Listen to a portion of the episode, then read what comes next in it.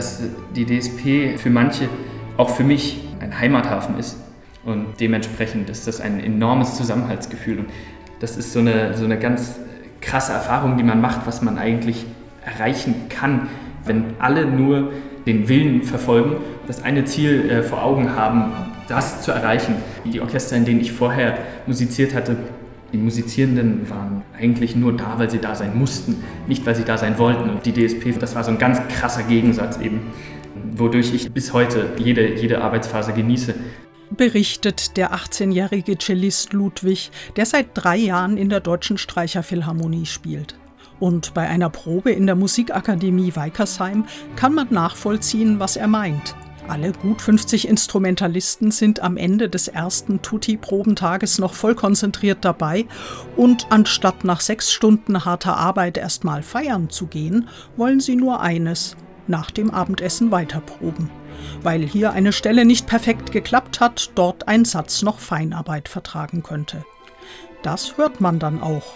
Am satten, warmen Klang dieses Streichorchesters, an der hervorragenden Intonation, den schönen Spannungsbögen könnte sich manches Profiorchester ein Scheibchen abschneiden.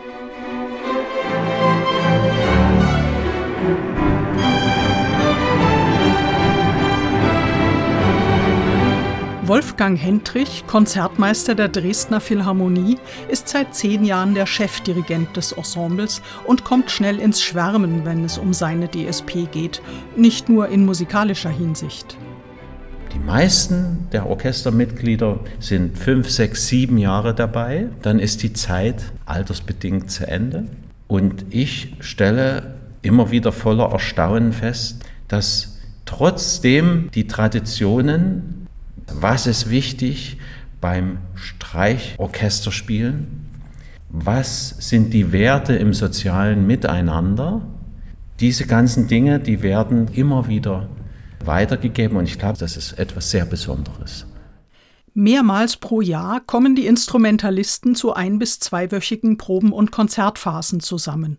Natürlich nicht immer alle über 100 Spieler aus dem Gesamtpool, aber zwischen 50 und 65 sind es meistens. Dann finden zuerst Registerproben statt mit Musikern des Rundfunksinfonieorchesters Berlin, das eine Art Patenschaft für die DSP übernommen hat, anschließend zwei oder drei Tage Tutti-Proben und dann die Konzerte etwa in der Berliner oder Kölner Philharmonie, der Alten Oper Frankfurt, aber auch im Wiener Musikverein oder bei Tourneen in Norwegen, China, Polen oder Ecuador. Als DSP-Mitglied kommt man herum. Doch es hat noch andere Gründe, warum etwa die 15-jährige Geigerin Tabea aus Dresden seit gut einem Jahr mitspielt. Dadurch, dass man einfach aus ganz Deutschland kommt, ist es eine gute Möglichkeit, einfach so andere Perspektiven auch kennenzulernen, weil ich meine, in Dresden spielt man vielleicht nicht so wie in Wuppertal oder so. Ich lerne einfach viel über das Zusammenspiel, also auch in verschiedenen Positionen im Orchester. Also ich war jetzt sowohl erstes als auch mal letztes Pult, als auch mal mittendrin und das ist immer anders. Nikolai, 19 und Kontrabassist aus Berlin, lobt das Niveau der DSP. Also ich habe gelernt, wie richtig Orchesterspielen überhaupt funktioniert. Also im Vergleich zu einem Musikschulorchester oder Schulorchester ist das hier so viel mehr und ja, man, man lernt, wie man wirklich gemeinsam musiziert, wie Musik auch wirklich funktioniert. Also ich fange jetzt im Oktober an, äh, Kontrabass zu studieren und die Zeit hier in der DSP hat auf jeden Fall maßgeblich dazu beigetragen, dass ich jetzt diesen Weg einschlage. Jeremias aus Leipzig war bis 2021 sechs Jahre lang bei der DSP und gastiert mit seinen 22 Jahren in diesem Projekt als Konzertmeister und Solist.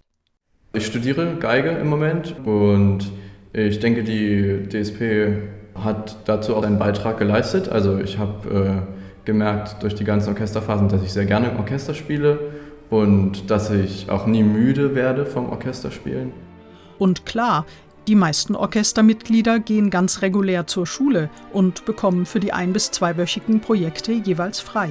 Ein Albtraum für Eltern und Lehrer, Stress für die Schüler, wenn sie den Stoff nachholen müssen? Tabea winkt ab. Wenn ich viel Schulstoff verpasst habe, ist es manchmal schon ein bisschen stressig, aber man kriegt trotzdem alles hin. Und also es ist dann auch so, wenn man im Orchester war, vielleicht auch mal zwei Wochen oder so, dann hat man auch wieder Lust auf Schule und das kann auch mal schön sein. Und manchmal hat das Orchester auch noch eine ganz unerwartete Wirkung auf seine Hörer, erzählt Wolfgang Hendrich. Nach den Konzerten werde ich auch sehr oft vom Publikum angesprochen und die haben manchmal Tränen in den Augen und die sagen, na, ich bin ein bisschen verzweifelt gewesen. Wie soll das alles mal werden mit dieser Jugend? Und nach dem Konzert heute, ich bin so begeistert. Ich habe echte Hoffnung, dass es ja doch noch eine tolle Jugend gibt. Und da gehen Menschen dann ganz hoffnungsfroh nach Hause. Das finde ich was sehr Wertvolles.